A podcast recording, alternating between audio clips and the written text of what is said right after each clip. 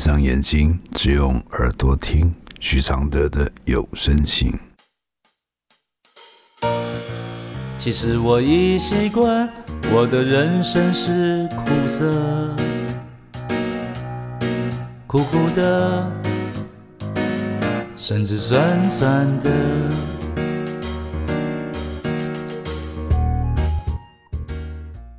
第十封信，母亲如何与孩子告别？来信，老师你好，我的孩子在二月十一号车祸离开我们了。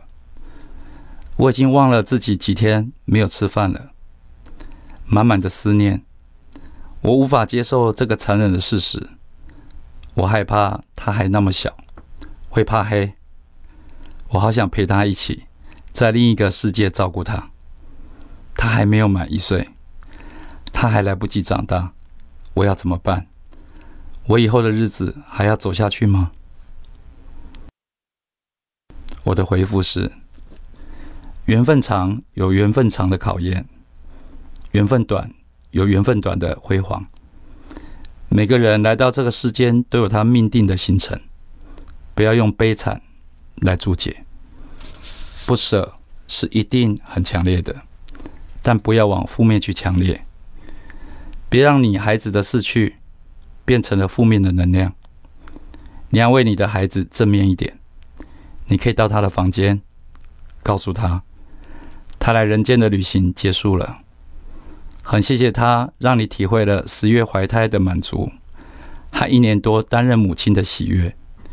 你当然很不舍。但你会让这样的不舍变成你在这一生最纯洁的记忆，请他跟着光亮走，你也会跟着感谢心。只有你们都好了，你们以后才有机会相聚。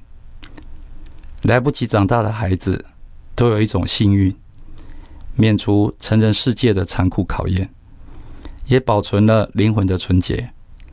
这是他留给你的印象，是礼物。别拿来上字，不然他的出现就白费了。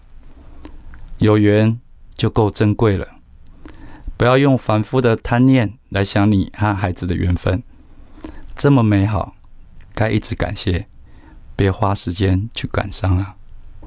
谢谢向日葵一起完成这封信。其实我已习惯，我的快乐是黑的。远远的，甚至短短的，像一杯黑咖啡，不加糖的纯粹，总是一夜没睡，也能醒着书写。如果我是你的一杯咖啡，如果能和你的寂寞配对。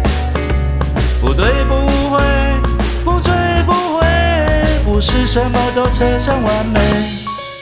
如果我是你会喝的咖啡，如果注定我会吻你的嘴，不为不累，不美不醉，不必什么都要留住滋味。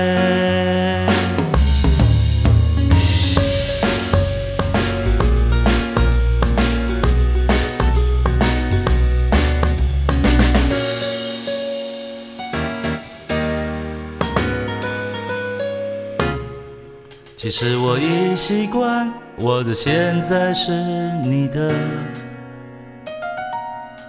悄悄的，甚至冷冷的。其实我已习惯，我的爱情是空的，虚幻的，甚至真实的。像一杯黑咖啡，不加糖的纯粹，总是一夜没睡，也能醒着书写。如果我是最后一杯咖啡，如果每一次的爱都是缘，不言不盼，不恨不追。